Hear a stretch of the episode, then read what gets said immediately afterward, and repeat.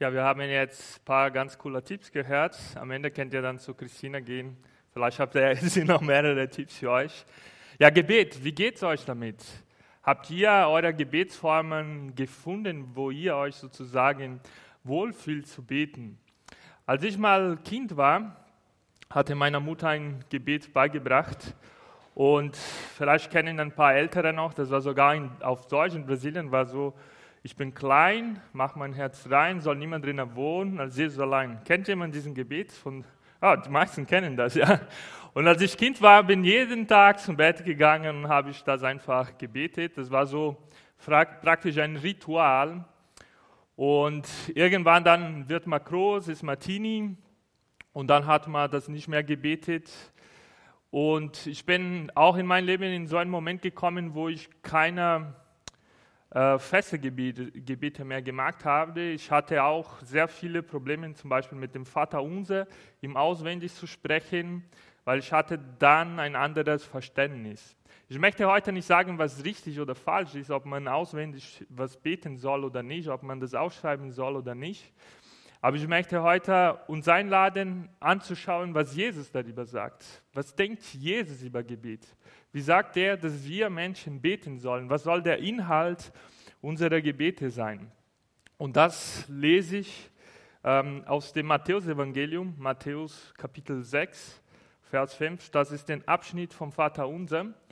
Und wenn man das liest, manchmal liest man nur den Vater Unser vor und vergisst man, was davor kommt und auch was danach ein paar äh, Versen, Kapiteln später nochmal kommt. Ich lese, was davor kommt und nochmal den Abschnitt vom Vater Unser und werde noch nochmal später was in meiner Predigt erwähnen. Wenn ihr betet, dann tut es nicht wie die Scheinheiligen. Sie beten gerne öffentlich in den Synagogen und an den Straßenecken, damit sie von allen gesehen werden. Ich versichere euch, sie haben ihren Lohn schon kassiert. Wenn du beten willst, dann geh in dein Zimmer, schließ die Tür zu und bete zu deinem Vater, der im Verborgenen ist. Dein Vater, der auch das Verborgene sieht, wird dich dafür belohnen.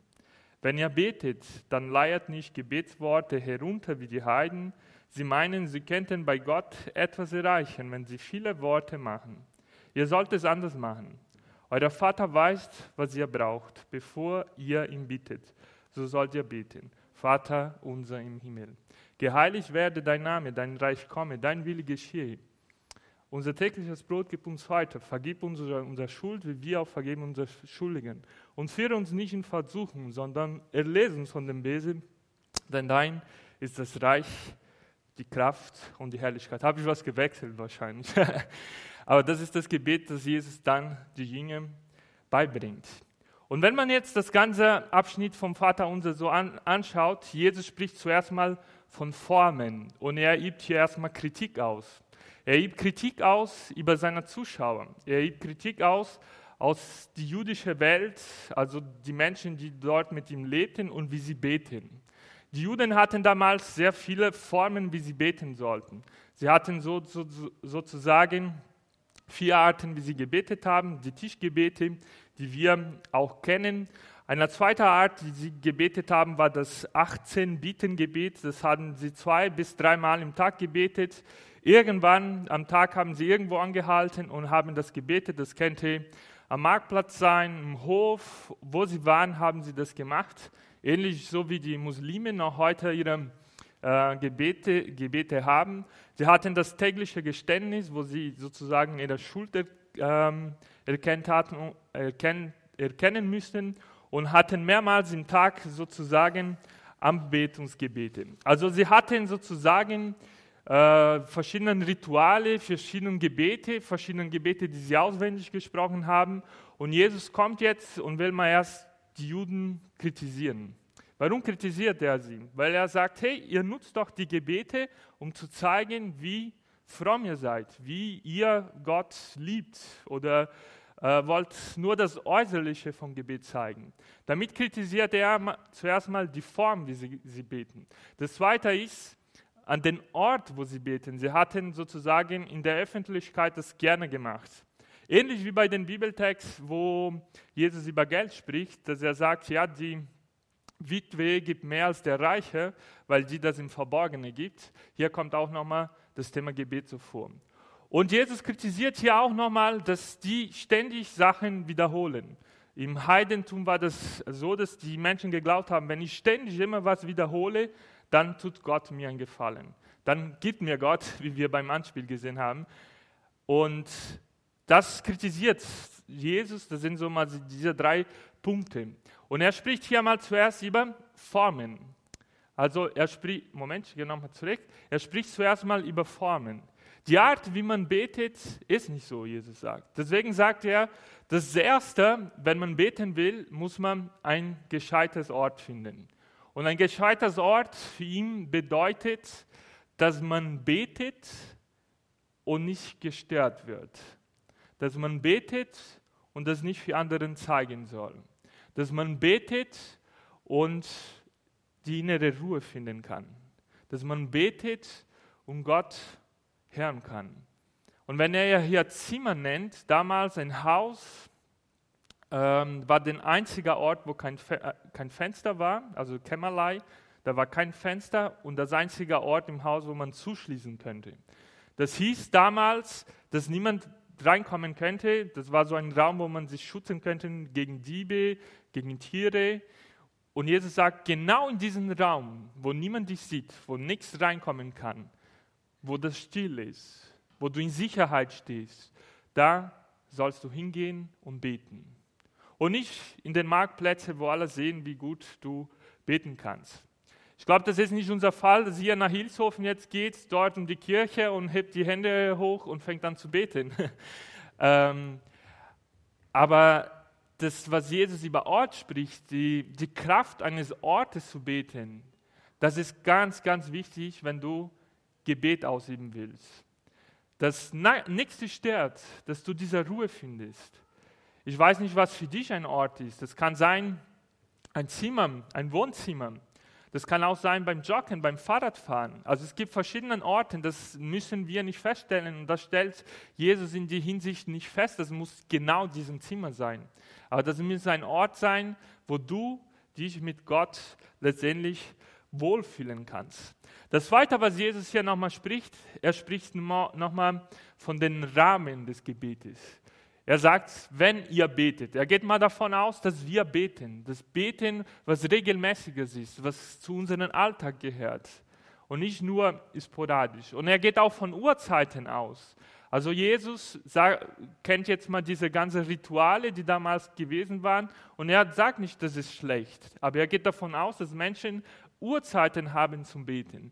Und wenn Gebet eine Gewohnheit werden soll, die muss auch bestimmten Uhrzeiten haben.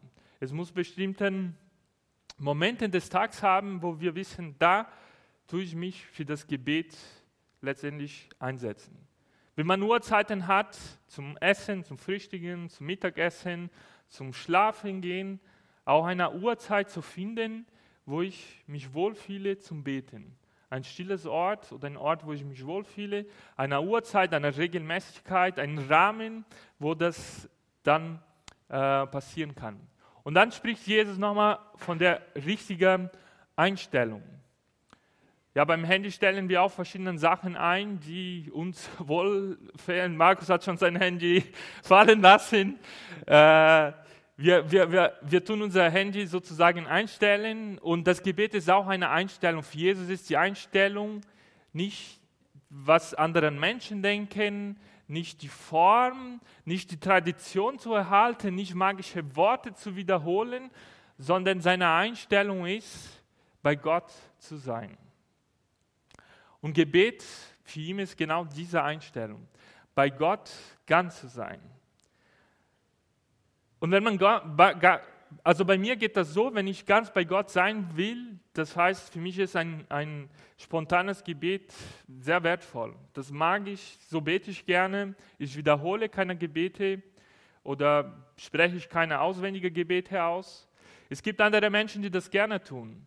Oder wenn man in einer Situation im Leben so steht, dass man nicht mit den eigenen Worten beten kann, gibt Menschen, die Psalmen beten oder andere unfertige Gebete das geht jetzt nicht um Beschreiben, was du machen musst, aber das geht um deine Einstellung, wenn du betest. ob du was auswendig sprichst oder direkt aus den Herzen sprichst, aber dass dein Herz bei Gott ist.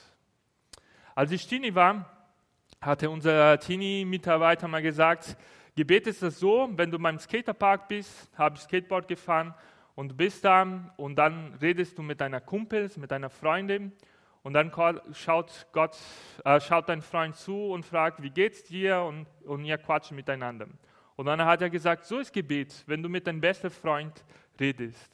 Und das übertrage ich nochmal für mich heute. Ich fahre nicht mehr Skateboard wie früher, aber Gebet ist das so, das natürlich, das Leichte. Ich rede mit Gott und Gott hört mich und ich höre auf Gott und bin in Beziehung mit Gott. Was möchte ich jetzt mal aus diesem ersten Abschnitt uns beibringen und sagen, ist, finde deine Form. Finde deine Form, wie du betest. Eine Form, wo du ganz bei Gott bist. Und da kannst du das Ganze überlegen, Ort, Rahmen, Uhrzeiten, ähm, dass deine Einstellung stimmt. Dass nichts stört, dass keine Nachrichten ständig kommt. Das ist unser Problem heute mit der digitalen Generation.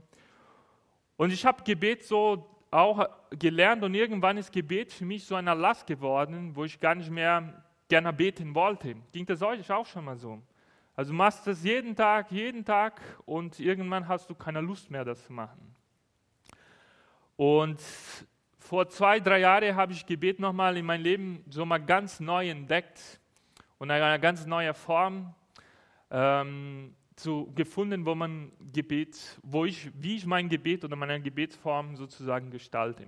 Das heißt nicht, ihr müsst es so gestalten, ich sage, wie ich das gestalte und ihr könnt eure Form finden, wo ihr ganz bei Gott seid. Ein Gott, der Vater ist und nicht nur ein großer Gott ist und wo wir hier unten stehen, wie wir bei dem Anspiel gesehen haben. Und bei mir hat sehr viel getan, wo ich gesagt habe, ich fange an, früh aufzustehen.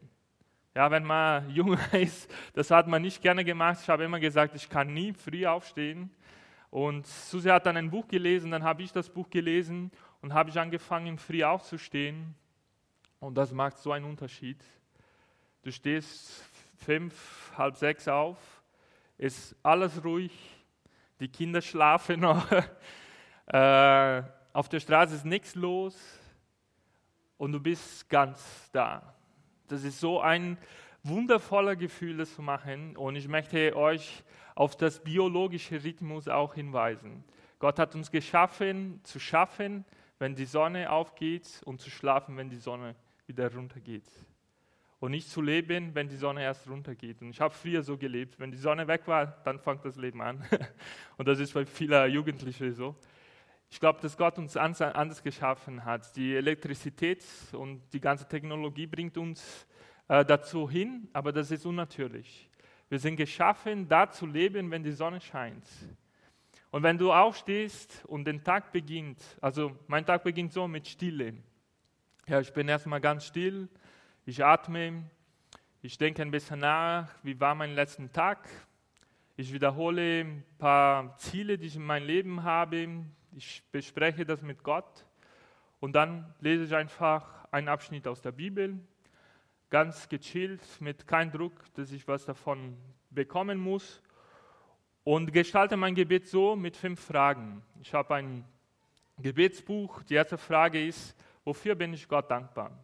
Was habe ich in meinem letzten Tag erlebt? Was war schön? Was war gut? Und versuche ich mindestens drei Sachen aufzuschreiben, wo ich Gott dankbar bin. Die zweite Frage ist, ähm, wo habe ich Gottes Herrn in meinem letzten Tag gehört? Und dann schreibe ich das auf. Also ich habe Gott gesehen, wo ich diese und diese Person begegnet hatte oder diesen Satz gelesen habe oder in dieser Situation, äh, die ich erlebt habe, habe ich Gott, Gottes Reden gehört. Und das schreibe ich auch auf. Die dritte Frage, die ich mir stelle, ist, wo wollte Gott durch meine Emotionen mit mir reden? Wenn ich in der Hektik war, oder gestresst war oder traurig war. Und dann frage ich mich, Gott, was wolltest du mit mir sprechen durch diese Situation? Warum hat das in mir so viele Emotionen ausgelöst? Die vierte Frage, die ich dann mich stelle, ist, wo habe ich versagt? Wo muss ich um Vergebung bitten? Wo muss ich neu anfangen? Und dann die letzte Frage geht um, was muss ich in mir verändern? Was, wofür kann ich für andere Menschen beten, für bitte und an andere denken? Das sind nur so, diese fünf Fragen, die mich hier beim Bibel, Gebet und Stille begleiten. Und dann denkt man, jetzt habe ich gebetet und ist mein Gebet da geblieben und fange ich meinen Tag an. Nee, jetzt fange meinen Tag mit Gebet an. Also dann lese ich was und dann mache ich noch ein bisschen Sport und höre ich noch mal einen Podcast oder irgendwas. Und das muss jetzt nichts direkt christlich sein, was man liest oder hört. Aber für mich beginnt den Tag mit Gott. Und ich verstehe dann, dass Gott bei mir in jeder Minute des Tages ist. Das Gebet mich begleitet und nicht nur diese Minuten, wo ich bete. Und manchmal sagt, wenn du neuer Christ bist, musst du so viele und so viele Minuten beten. Das geht nicht um die Minuten, die man betet, aber das geht mit der Einstellung, wo ich da bin und ganz da bin. Und letztendlich sind das 24 Stunden meines Tages. Diese 24 Stunden sind Gebet. Wie ich mit meiner Frau umgehe, wie ich mit meinen Kindern umgehe, wie ich mit mir selber umgehe, wie ich meinen Tag gestalte. Das ist Gebet für mich.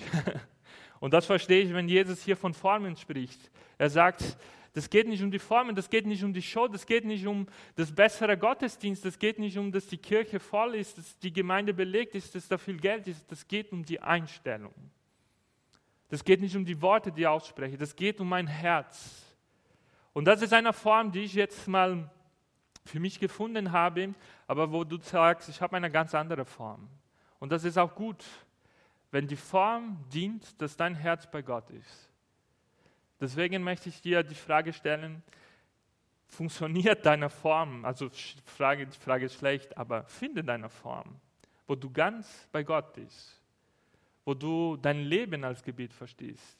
Wenn du arbeiten gehst, wo du anderen Menschen dienst mit deiner Arbeit, das ist Gebet.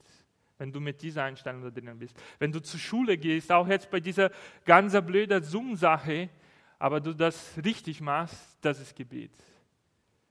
Ja, für Jesus Gebet ist diese Einstellung, wo man drinnen steht. Und dann kommt der Inhalt. Und das kennt ihr von jedem Gottesdienst, von jeder Programm, wenn man am Ende Vater unser betet. Und den Inhalt geht nicht zuerst dann wieder um mich. Ich habe jetzt viel um mich gesprochen. Aber den Inhalt geht um Gott. Zuerst, wer betet, beten wir an? Wir beten nicht uns an. Wir beten nicht unser eigenen Wille an, aber wir beten Gott an, Vater unser.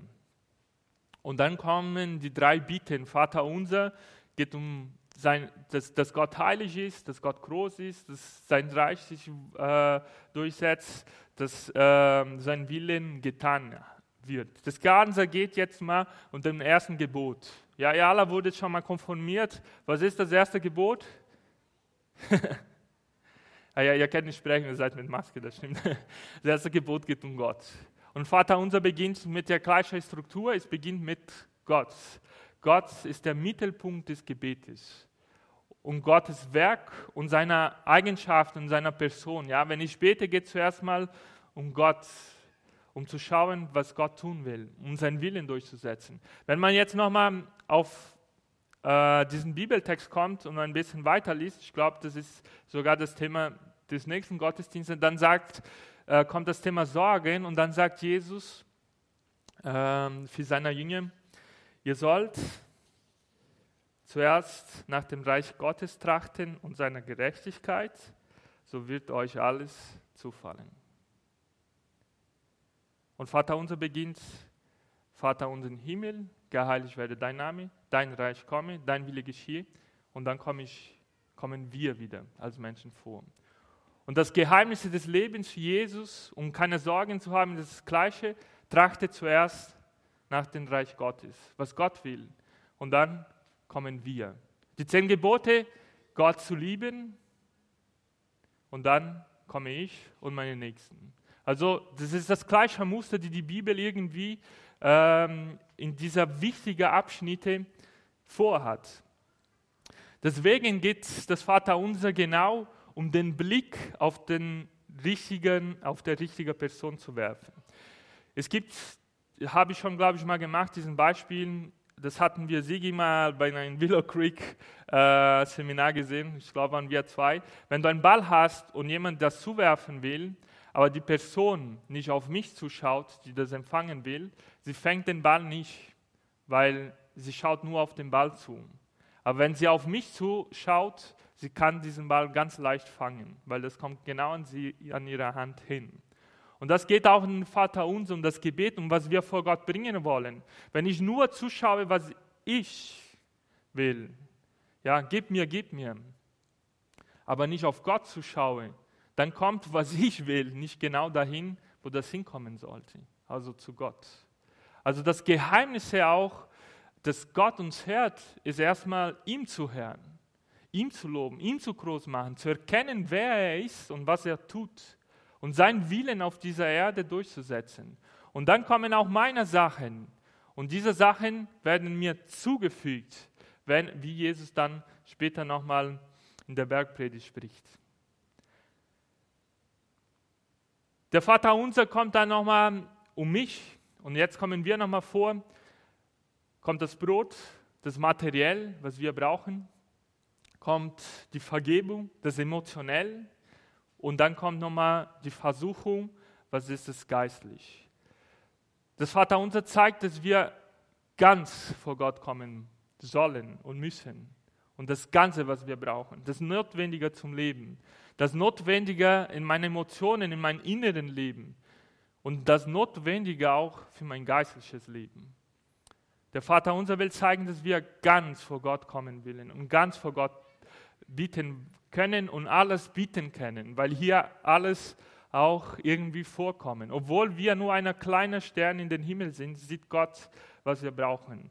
Und das sind jetzt mal diese drei Bitten, die vorkommen in dem Vater unser. Du kannst Gott einfach alles bieten, was du brauchst. Du kannst zu Gott kommen mit alle deinen Anliegen. Und Gott möchte dir das zuschenken und dir auch heilen in diesen ganzen Bereichen. Wenn du Brot brauchst, wenn du von Inneren geheilt werden musst oder in dein geistliches Leben was angehen muss, Gott möchte dir das auch zuschenken. Das dürfen wir auch diesem Gott bieten.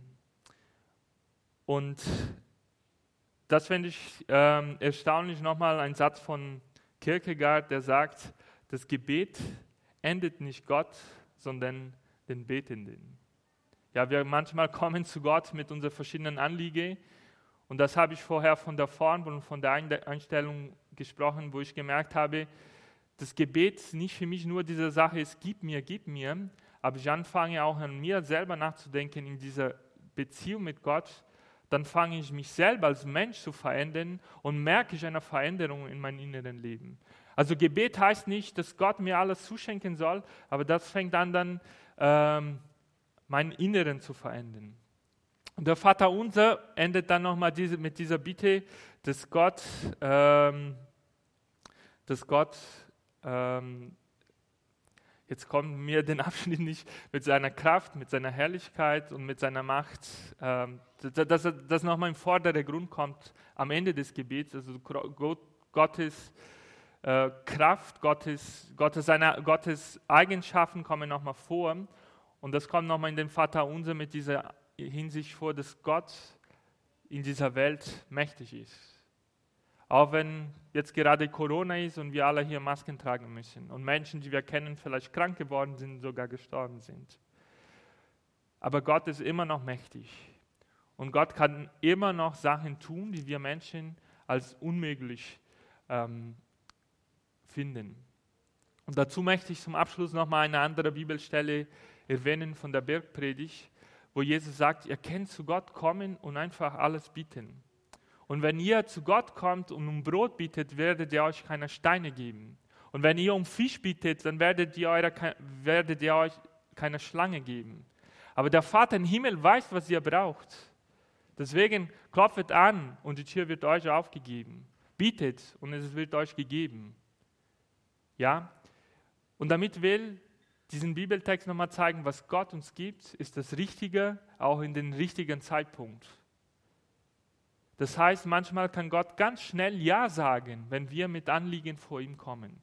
Und er kann auch Nein sagen, Und nein, ist immer noch Brot und Fisch und keine Schlange und keine Steine, beispielsweise in seiner Zeit. Ist immer noch was Gutes aus seiner Ansicht, obwohl wir das nicht begreifen, nicht verstehen können. Obwohl wir sagen, Tod ist was Schreckliches, Krankheit ist was Schreckliches, Corona ist was Schreckliches. Aber vielleicht aus Gottes Ansicht ist was ganz anderes, weil er uns was beibringen will, weil wir vielleicht das noch nicht begreifen können, weil wir als Kinder das Ganze betrachten und nicht als Erwachsene, geistlich gesehen.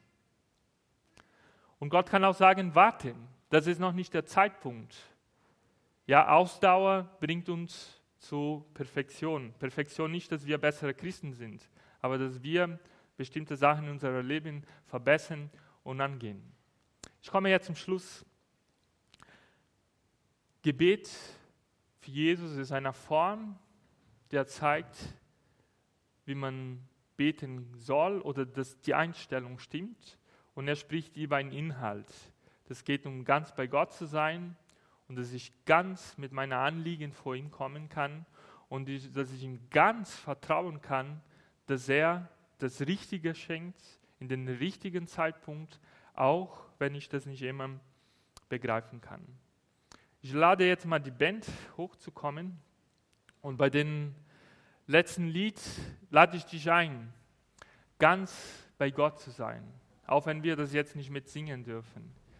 Aber dass dein Herz ganz bei diesem Gott ist, mit seiner Gegenwart, dass du ganz vor ihn kommen kannst mit deinen Anliegen, mit deiner materiellen Anliegen, mit deiner emotionellen Anliegen, was du für deine Familie brauchst, was du dein, für dein inneren Leben brauchst, dass du auch geistlich dich wünschst, auch vielleicht für unsere Region, für unsere Gottesdienste, für deine Gruppe, für deine Kreise, dass du jetzt ganz bei Gott bist, wie der Vater unser sagt. Und danach bete ich noch mit uns und beten wir gemeinsam den Vater unseren.